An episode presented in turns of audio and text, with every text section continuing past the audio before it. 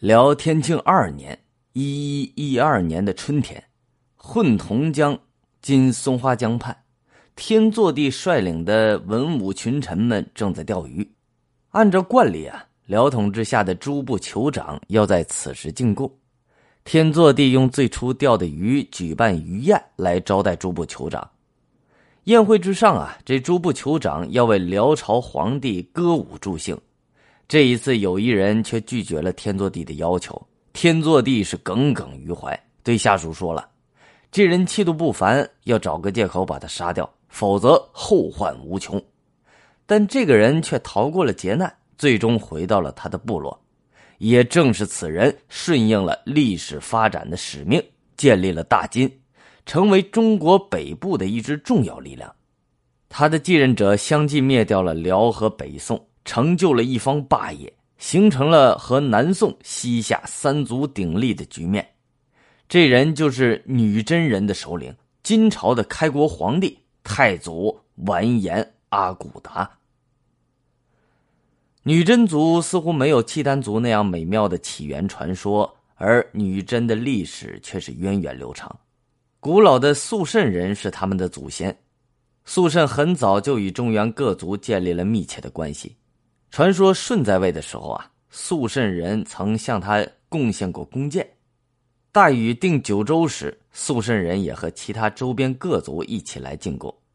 周人认为肃慎是他们的北部疆土。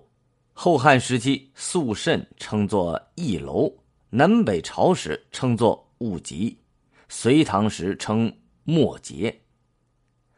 武则天在位时，莫杰首领大作荣建立了渤海国，除黑水部之外的其他各部都归附于渤海。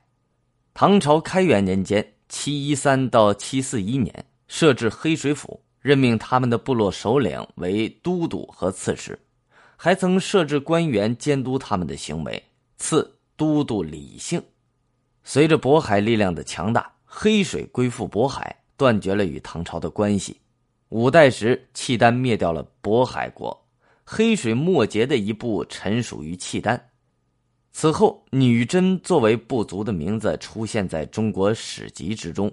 女真是肃慎的不同音译，有学者认为它的意思是东方之鹰，也就是海东青。在辽圣宗时期啊，根据女真族诸部和辽关系的亲疏。以及他们的社会发展程度，将他们分为熟女真和生女真。一部分内附的女真人被辽迁往到东京、辽阳以东，编入户籍，负担赋税和兵役，称作熟女真。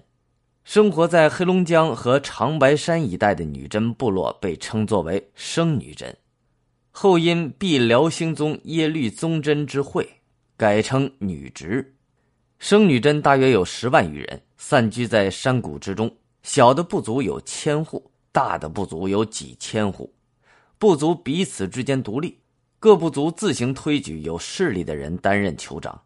他们虽然没有被纳入辽籍，但依然臣服于辽，定期向辽朝纳贡。遇辽有军事征伐，也是派兵增援。